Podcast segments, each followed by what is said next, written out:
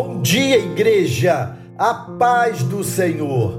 Dons e talentos são duas palavras que costumam ser usadas como sinônimos de habilidades, mas na realidade elas não significam exatamente a mesma coisa. Talento é aptidão natural ou adquirida.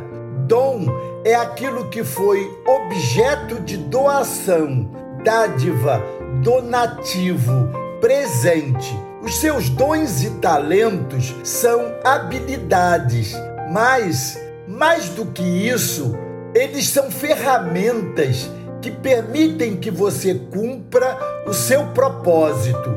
Por isso, mais do que conhecer o significado de cada um, você precisa entender a diferença entre eles, porque cada um funciona de uma forma específica. Talentos são o seu conjunto de habilidades naturais aquelas com as quais você nasce e aquelas que você desenvolve ao longo da vida. Dons são todas as habilidades espirituais que o Espírito Santo te dá, ou seja, são presentes de Deus. Vai encontrar uma lista com todas elas em 1 Coríntios, capítulo 12. Certa vez, ouvi a seguinte frase: Você recebe os seus talentos quando nasce e os seus dons quando nasce de novo. Para mim, essa é a melhor das explicações. A vida de Jesus nos mostra que você precisa tanto dos talentos quanto dos dons para cumprir o seu propósito.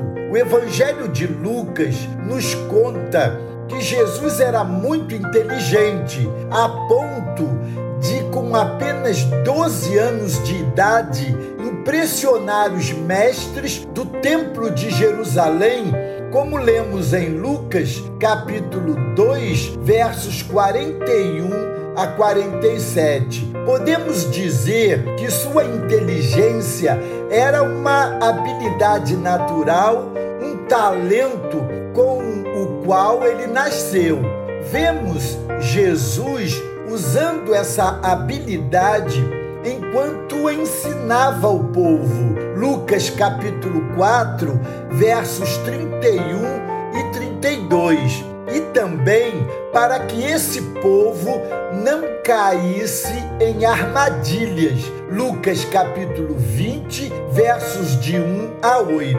Mas a Bíblia também nos mostra que Jesus não cumpriu seu propósito apenas com habilidades naturais. Muito pelo contrário, seus dias na terra foram marcados pelo seu poder, curando enfermos, libertando os que eram aprisionados por demônios, ressuscitando mortos. E por intermédio do Espírito Santo, o mesmo acontece com cada um de nós. Cabe a nós desenvolver habilidades naturais e ao Espírito Santo nos capacitar naquilo que não podemos fazer. Atos capítulo 1, verso 8 e 1 Coríntios capítulo 12, versos de 7 a 11. Nessa reflexão, o meu propósito é mostrar a você que para cumprir o seu propósito, você precisa usar as habilidades com as quais nasceu e às vezes conquistar aquelas que ainda não tem. No entanto, o meu propósito vai além. É que você entenda que o seu propósito é dado por Deus para que vidas sejam alcançadas. Isso significa que Ele vai capacitar você. Entenda que o propósito do Senhor é maior do que a nossa limitação. e o poder dele se aperfeiçoa na nossa fraqueza. 2 Coríntios 12, verso 9. Então, tenha certeza que Deus vai te equipar com todos os dons e talentos necessários.